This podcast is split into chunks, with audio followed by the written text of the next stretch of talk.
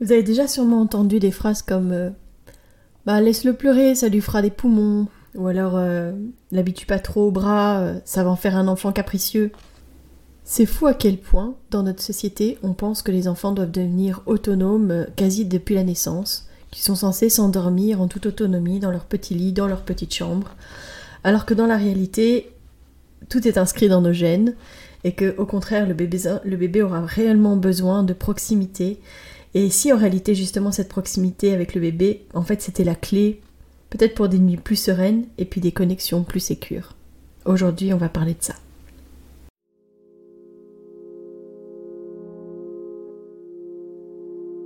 Bienvenue dans Bulle de Sage-Femme, le podcast qui déconstruit les croyances, démystifie les peurs sociétales, redonne toute sa place à la physiologie des femmes qui savent enfanter dans leur pleine puissance, mais aussi des bébés qui savent se mettre au monde. Ici, vous profiterez de l'expertise de sages-femmes pratiquant en dehors des hôpitaux, des accouchements à domicile ou en maison de naissance. Nous souhaitons que vous trouviez les outils, les informations pour que vous puissiez être les acteurs de la naissance de votre bébé, et ce quel que soit le lieu où vous avez décidé de l'accueillir. Mon nom est Mélissa Chambard, sage-femme, maman de 5 enfants. À chaque épisode, je vous partagerai mes astuces, mes bons plans, mon expertise, des anecdotes, mais aussi des témoignages de parents, de sages-femmes et des rencontres inspirantes autour de la périnatalité, dans la bienveillance, la force, la puissance.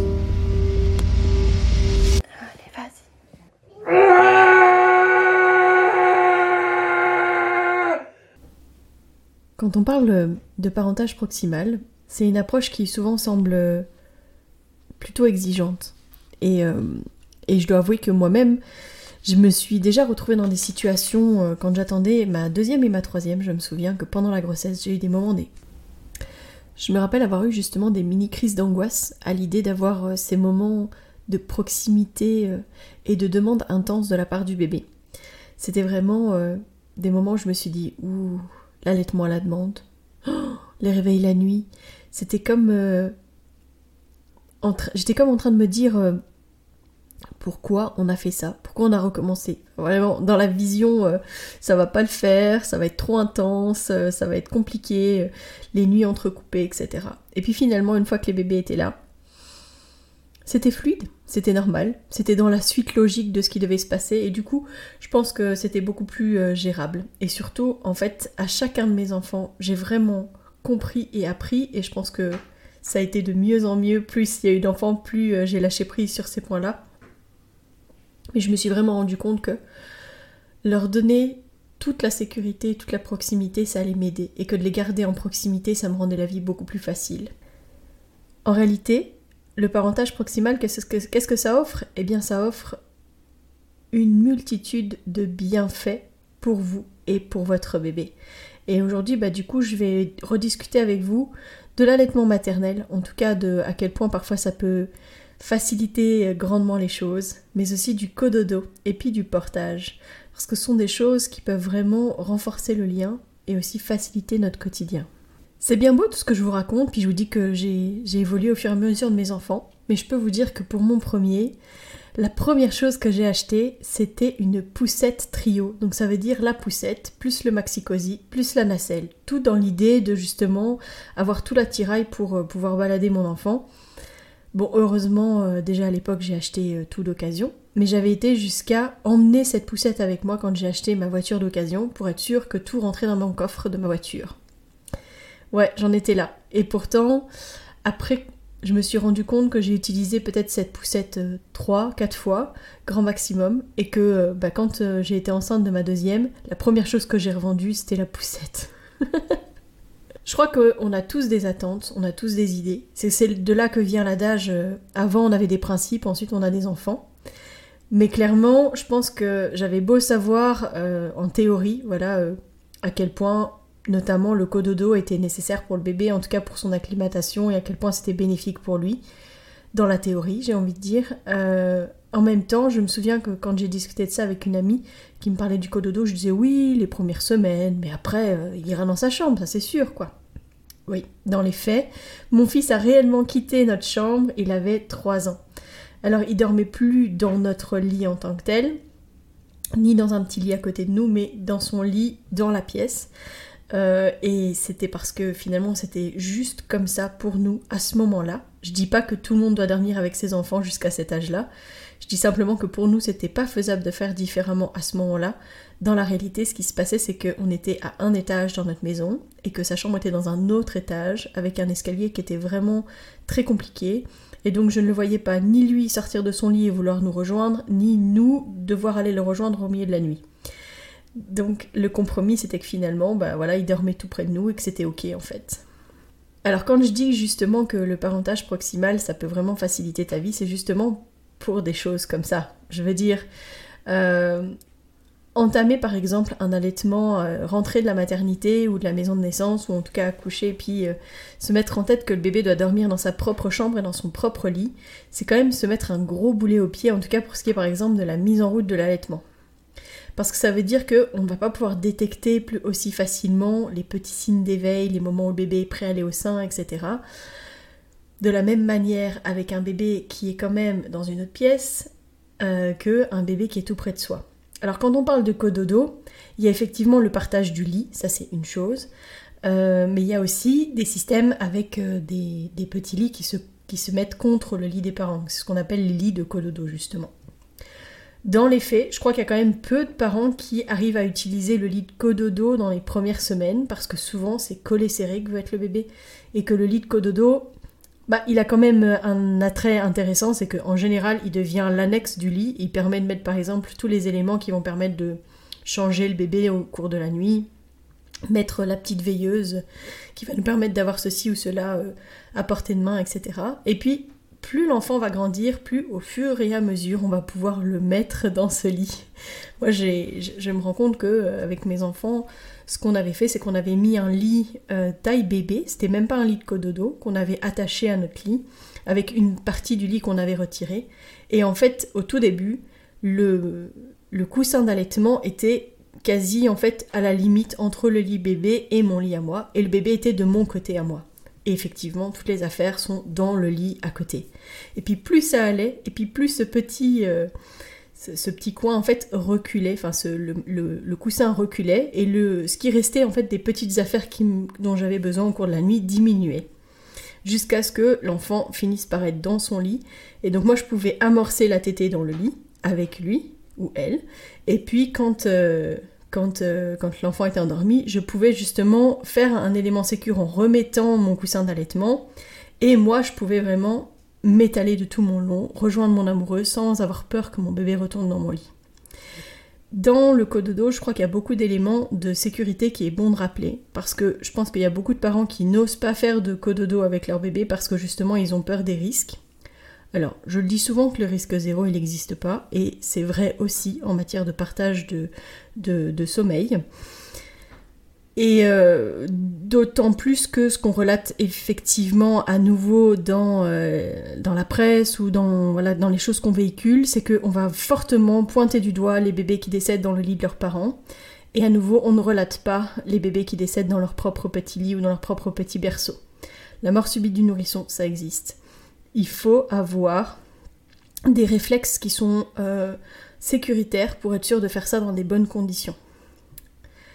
Je veux juste quand même rappeler que le cododo, c'est vraiment un sujet de discussion dans nos sociétés occidentales et que dans, de nombreux pays, on ne se pose même pas la question. C'est une pratique ancestrale, on a toujours fait comme ça. Les bébés ne quittent pas les mères et les, les enfants dorment près de leurs parents pendant des années et c'est ok. Mais chez nous, on a cette image de... Euh, la chambre, c'est l'intimité du couple, le couple doit primer sur le couple amoureux, doit primer sur le couple parental, etc., etc et on vient mettre des barrières là où il n'y en a pas forcément. D'accord Mais donc, si on veut être sûr en tout cas de pratiquer le cododo dans de bonnes conditions, je veux juste vous rappeler quelques certaines petites règles. Notamment, on ne fume pas, que ce soit du tabac, du cannabis ou même de la vapoteuse, dans la chambre et on évite aussi de fumer, euh, vapoter, euh, fumer du cannabis, du tabac, quoi que ce soit et de porter ces vêtements-là quand on s'occupe de son enfant ou quand on va dormir avec son bébé. Tout ce qui est mauvais, les particules qui sont mauvaises, s'imprègnent dans vos vêtements. Donc si jamais vous êtes fumeur, la seule chose que je peux vous recommander, c'est d'avoir un vêtement que vous portez d'office sur vous quand vous allez aller fumer et que vous retirez d'office après. Bien vous lavez les mains, vous lavez aussi la figure parce que vous avez euh, des, des particules qui sont sur votre visage et vous imaginez toutes ces particules sur votre visage et vous allez ensuite embrasser votre bébé, c'est vraiment pas une bonne idée. Donc ça c'est vraiment une règle de base à avoir mais qui a aussi toute son importance justement pour se dire, ben, il y a des éléments qu'on n'a pas envie d'avoir dans l'environnement du bébé et dans l'environnement de la chambre où il va dormir, et c'est notamment ça. Attention si vous êtes vraiment très très fatigué, vraiment prenez d'autant plus de précautions, mettez d'autant plus votre bébé en sécurité, parce que si vous êtes vraiment trop fatigué, vous pourriez louper des, signes d'alerte, des choses, euh, des, des micro-réveils, etc. Donc vraiment être hyper attentif à ça. Attention à la consommation d'alcool, de drogue ou de médicaments qui jouent sur votre vigilance. Avoir un espace où le bébé doit être en sécurité. Attention donc justement si jamais vous partagez le lit mais qu'il n'y a pas de barrière de lit ou que vous n'avez pas mis le lit contre le mur, faites vraiment attention à ça parce que c'est vraiment ultra dangereux au niveau de la chute que pourrait faire le bébé. Si vous mettez votre lit contre un mur, pensez également à mettre peut-être un essuie roulé ou quelque chose qui va se mettre entre votre matelas et le, et le mur parce que vous avez toujours un espace où le bébé pourrait glisser et se coincer. Donc c'est aussi une manière d'être sûr de sécuriser correctement l'endroit où va dormir votre bébé. Si jamais votre bébé ne dort pas habituellement dans votre lit, mais par exemple qu'il est dans son lit de cododo ou qu'il est dans son berceau et qu'au cours de la nuit vous le ramenez dans votre lit, prévenez l'autre parent. C'est clair qu'on ne dort pas de la même manière quand on sait qu'il y a un bébé dans son lit que quand on ne le sait pas. Donc vraiment, avertir l'autre, ça a tout son sens. Ne pas laisser bébé dormir seul, euh, parce que, bah évidemment, s'il se réveille, il pourrait tomber du lit également. Et puis, en fait, quand on dit qu'on doit partager euh, la chambre, notamment, parce que même l'Organisation mondiale de la santé préconise le partage de la chambre avec le bébé au moins jusqu'à ses 6 mois. Et ça pour justement la prévention de la mort subite du nourrisson. Donc c'est reconnu que de dormir près de son bébé aide à limiter les risques de mort subite du nourrisson. Mais évidemment, pas si on est dans des, dans des situations pas assez sécuritaires. Mais c'est démontré pourquoi? Parce qu'en fait, quand on dort en proximité avec son bébé, on va faire des petits bruits, on va respirer, notre, respiration pendant la nuit fait du bruit, etc. Donc en fait le bébé va s'endormir moins profondément que s'il était tout seul dans son lit, dans sa chambre. Donc c'est une des préventions, c'est ça, parce qu'il va effectivement dormir moins profondément. Et puis euh, la proximité avec la maman va aussi mettre en route beaucoup plus facilement l'allaitement et va permettre aussi des temps d'allaitement allongés sur le côté. La maman elle a de l'hypervigilance en fait quand euh, elle allaite, elle a une capacité à sortir de l'endroit où elle est dans son cycle de sommeil très rapidement dès que le bébé fait un petit bruit, dès que voilà, elles ont cette capacité, c'est hormonal, de revenir euh, à l'éveil où qu'elles soient dans leur sommeil. Et si par exemple elles s'aperçoivent que leur bébé va bien, elles vont retourner exactement là où elles étaient. Ça c'est le super pouvoir de l'allaitement et des hormones qui jouent autour de l'allaitement. Donc clairement si vous allaitez pas, ou si vous êtes le conjoint ou la conjointe, vous n'aurez pas le même bénéfice des hormones et donc c'est plus difficile les réveils de nuit. Donc c'est bien beau de vouloir euh, se lever et aider au milieu de la nuit, mais en fait parfois le mieux c'est quand même de ne pas se réveiller à chaque fois. Je dis pas ne pas se réveiller du tout, mais ne pas se réveiller à chaque fois et plutôt être dans l'idée de bah en fait moi je vais cumuler des heures de sommeil d'avance pour pouvoir au petit matin peut-être prendre le relais pour que elle elle puisse dormir de manière plus sereine sans le bébé à côté d'elle. Ça peut être une, piste. Alors dans les, autres, euh, dans les autres choses auxquelles il faut être attentif pour tout ce qui est du cododo, bah, c'est euh, pas de couette, pas d'oreiller. Le bébé en général il doit être dans une turbulette. Il doit être euh, mis assez haut pour justement ne pas être sous votre couette et attention à vos oreillers justement qui ne doivent pas non plus être collés au niveau du bébé. Tout ça toujours dans l'idée d'éviter les risques de, suffocation, hein, que le bébé puisse euh, avoir des problèmes d'étouffement avec euh, des éléments. C'est pareil, pas trop de doudou, de peluche dans les lits, que ce soit dans votre lit ou dans le sien. Donc couchage sur le dos, ça je vous ai dit. La température aussi dans la chambre qui ne doit pas excéder les 18-20 degrés grand max. Euh, et un matelas qui doit être ferme, pas trop mou. Et alors quand on parle de cododo, c'est dans un lit à plat. c'est certainement pas euh, dans un fauteuil à moitié, etc. Parce que là, la sécurité, elle n'est pas du tout la même, les gestes sont pas du tout les mêmes, et ne serait-ce que les risques de chute, mais aussi le bébé qui pourrait glisser et aller se mettre dans le creux de votre bras et avoir des difficultés à, respirer. Donc vraiment, dans le cododo, il faut être bien attentif à comment est-ce qu'on le fait, mais c'est euh, c'est fou comme ça peut vraiment permettre, bah, notamment d'avoir des nuits beaucoup plus sereines, parce que si on a le bébé tout proche de soi, on va entendre le bébé qui commence à s'éveiller avant qu'il pleure et donc on va pouvoir faire des mises au sein beaucoup plus rapidement et beaucoup plus sereinement. Je rappellerai que c'est pas nécessaire de changer le bébé à chaque fois qu'il se réveille ou que vous vous réveillez. S'il a juste fait pipi, ne le changez pas, vous le changerez au matin, c'est ok en fait. Et euh, bah en fait quand vous allumez les lumières pour changer le bébé ou pour que le pire encore c'est que vous vous leviez pour aller le changer dans une autre pièce, dans la salle de bain où il fait plus froid, avec la lumière que vous allez devoir allumer, etc., mais en fait le bébé va s'éveiller beaucoup plus fort vous aurez beaucoup plus de difficultés effectivement à le rendormir. Alors que si vous ne le changez pas d'office, si euh, vous avez une petite veilleuse au cas où vous devez vraiment le changer avec un essuie que vous pouvez glisser sous ses fesses pour changer sa petite couche, bah, ça va être beaucoup plus facile après de juste se rallonger, lui donner le sein, qu'il se rendorme et que vous vous rendormiez. Moi, je dis souvent en fait que le cododo et l'allaitement dans ces situations-là, etc., c'est une technique de feignant parce que moi, je dois économiser mon énergie pour être justement euh, beaucoup plus euh, au, taquet, j'ai envie de dire. Enfin voilà, parce que passer les premières semaines de postpartum où vraiment on vous recommande de rester euh, en, contact continu avec votre bébé, en position allongée, semi-allongée, donc d'être dans votre lit, d'être vraiment dans des positions où vous allez au, maximum vous reposer et où votre utérus ne fera pas trop pression sur votre périnée. Donc plus dans l'idée de se remettre de l'accouchement et puis bah, de ne pas avoir de complications liées à un postpartum un peu trop remué. Mais au-delà de ça, quand vous allez vouloir refonctionner, si vous avez des bonnes nuits, ça va vous permettre de continuer à refonctionner, notamment si vous avez une famille avec d'autres enfants plus grands. Et alors vous serez à même de justement pouvoir porter votre bébé pour pouvoir euh, faire le petit déjeuner des plus grands, etc. Euh, bah, parce que vous aurez bien dormi. Si vous n'avez pas bien dormi, vous allez mal fonctionner et ça va être compliqué. Voilà.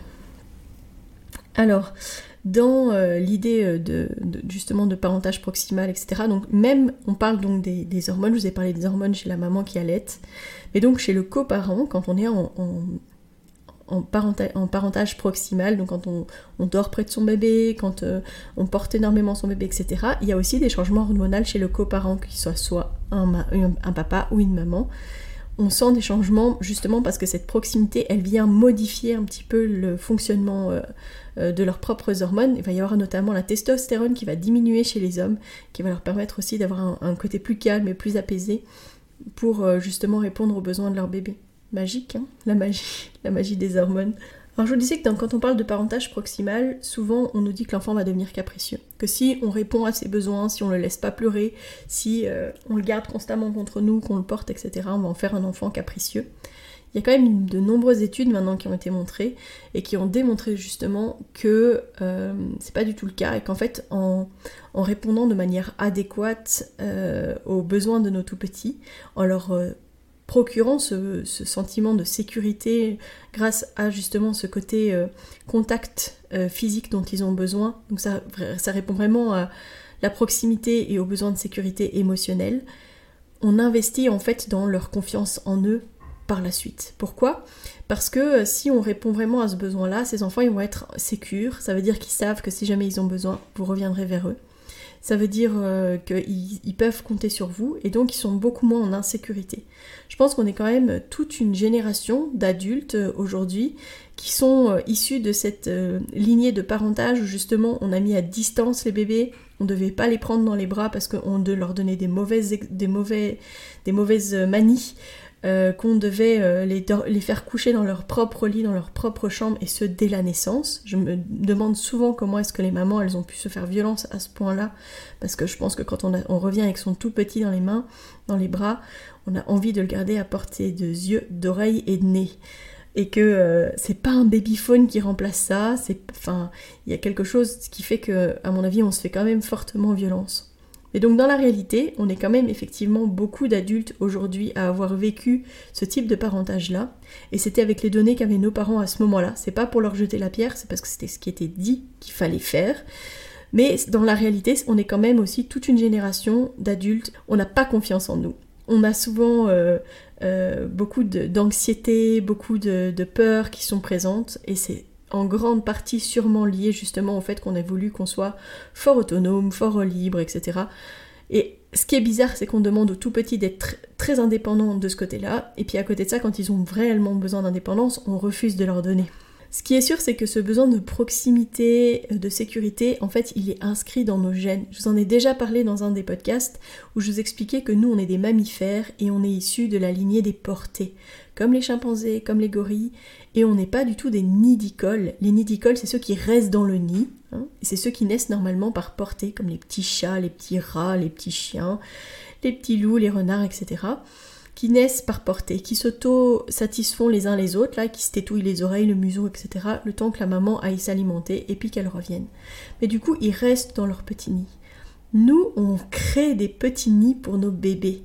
On passe notre temps à penser à ah on va lui faire un petit coin douillet etc.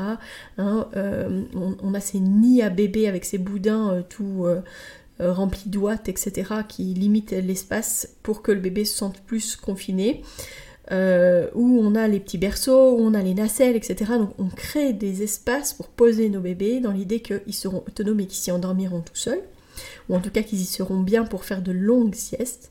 Mais dans la réalité, il y a quand même peu de bébés qui réagissent correctement à ce genre de petit nid parce que c'est pas du tout inscrit dans nos gènes. Ce qui est inscrit dans nos gènes, c'est je dois être accroché à ma mère, ou en tout cas à un de mes parents de référence. Pourquoi? Mais en fait, quand ils viennent de naître, les bébés, ils nous montrent ça ils ont ce réflexe de grasping. Hein. donc euh, on met le doigt dans les mains du bébé et il l'accroche.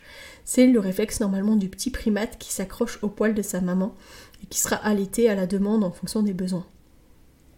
C'est donc contre nature en fait de poser nos bébés. Dans les astuces que je vois sur internet, je vois ces parents qui justement essayent de d'utiliser des moyens par exemple comme chauffer une couverture et emmailloter leur bébé dans une couverture chaude, etc. pour euh, donner l'illusion que justement il est contre quelqu'un. Euh, c'est des astuces, peut-être que parfois c'est nécessaire, mais dans la réalité, ce qui va grandement favoriser les choses, faire en sorte que ce soit beaucoup plus fluide et que ce soit beaucoup plus euh, bon autant pour la maman que pour le bébé ou que le papa et que pour le bébé, c'est simplement de prendre le bébé contre soi. ça facilite beaucoup les choses.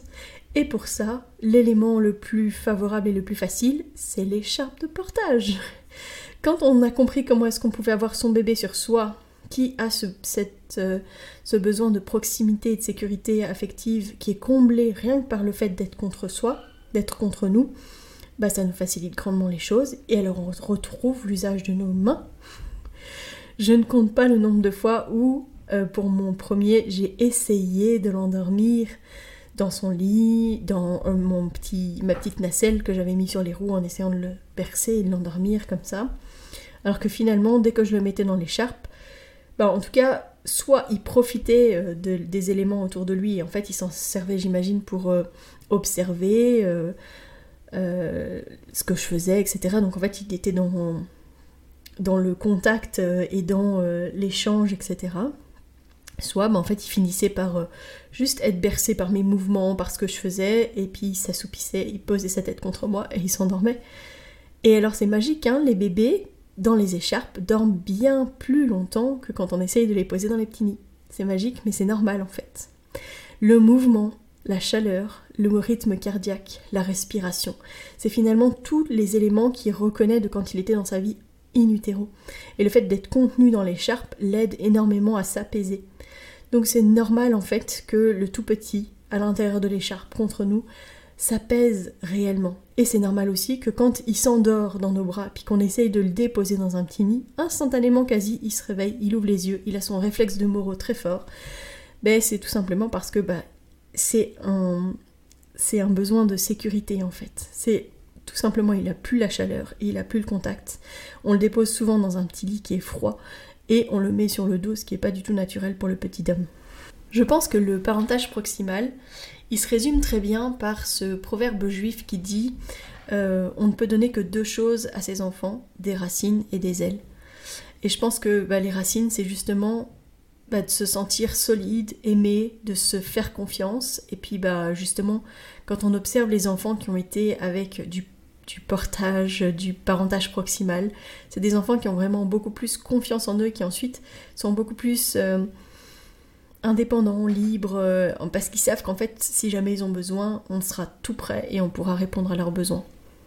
C'est de là qu'on peut déconstruire en fait cette idée que ça, en fait des enfants au contraire dépendants. Je pense que pour ce qui est des, personnes justement qui pensent que le parentage proximal c'est mauvais, je pense qu'ils ont en tête des, des, exemples de parentalité qui ont été excessives. Euh, on parle parfois de, voilà, de ces parents qui ont été tellement loin finalement dans la proximité euh, et dans, euh, dans la manière d'être avec leurs enfants qui en ont fait des enfants rois.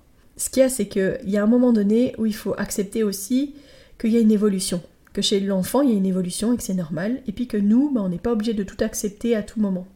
La manière de répondre de manière euh, spontanée euh, dès les premiers signes euh, que le bébé commence à s'éveiller, etc., dans les premières semaines de vie, c'est pas forcément ce que je vous recommande de faire ad vitam aeternam. Je pense qu'à un certain moment, les enfants, ils ont une capacité à comprendre, on peut parler, expliquer pourquoi est-ce que, effectivement, par exemple, pour l'allaitement prolongé, à un moment donné, moi, je négocie les tétés. C'est-à-dire que je ne donne plus la tétée par exemple la nuit.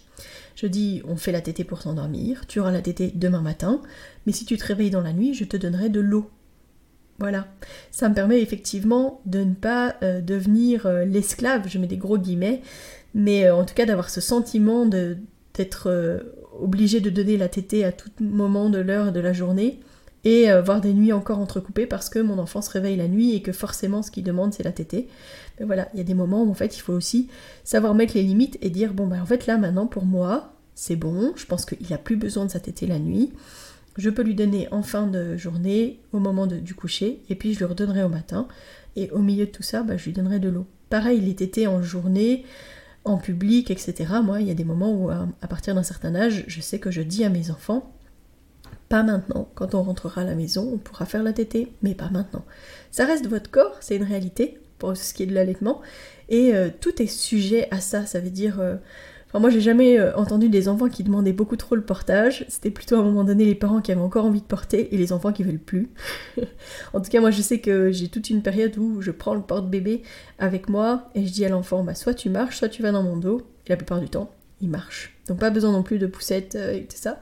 Ce sont des enfants qui marchent très bien assez tôt parce que justement, bah, ils ont envie de découvrir autrement les choses et qui font des avances, voilà. Donc bien faire la distinction quand même entre euh, les endroits euh, où de manière un peu euh, exagérée effectivement on voudrait continuer à faire entrer nos enfants dans des cases qui sont des cases de tout petits.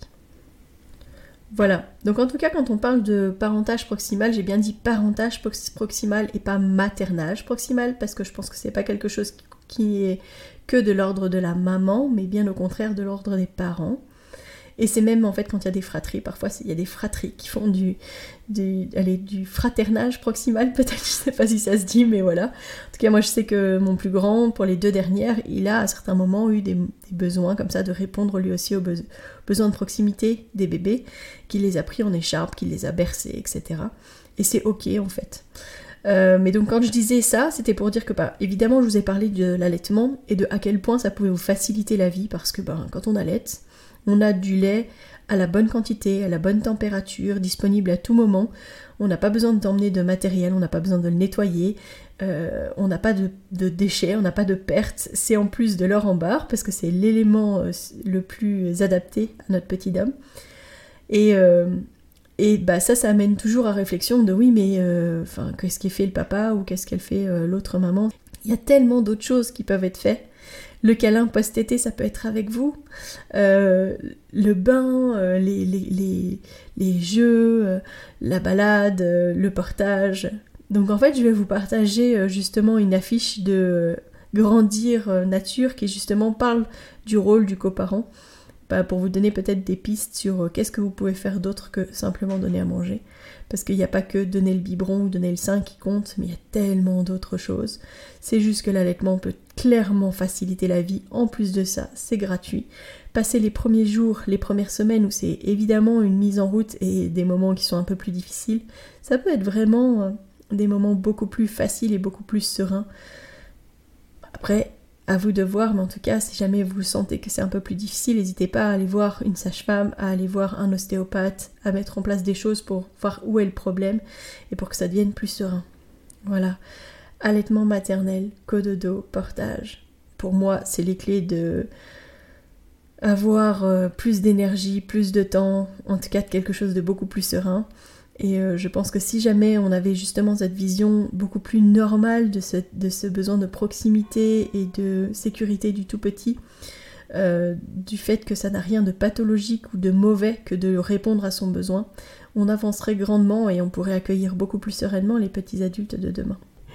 J'espère à nouveau que cet épisode vous a plu. Je vous invite à aller euh, suivre la page Instagram de Bulle de Sage-Femme pour euh, justement avoir des informations et puis les futurs codes promo qui vont potentiellement venir de la part de mes futurs sponsors. Euh, parce que j'ai été justement rencontrer certains ces derniers jours et que j'ai bien hâte de pouvoir vous raconter tout ça. Je vous dis en tout cas rendez-vous la semaine prochaine et d'ici là, portez-vous bien. Si vous souhaitez échanger à propos des différents sujets abordés dans ce podcast, vous pouvez interagir sur les posts dédiés à chaque épisode sur nos réseaux sociaux Facebook et Instagram. Vous pouvez également me joindre par email à melissa avec un y, avec un d, gmail.com. Je serai également ravie de collaborer avec vous, que ce soit pour un témoignage, une rencontre ou pour savoir quel sujet vous intéresserait à l'avenir.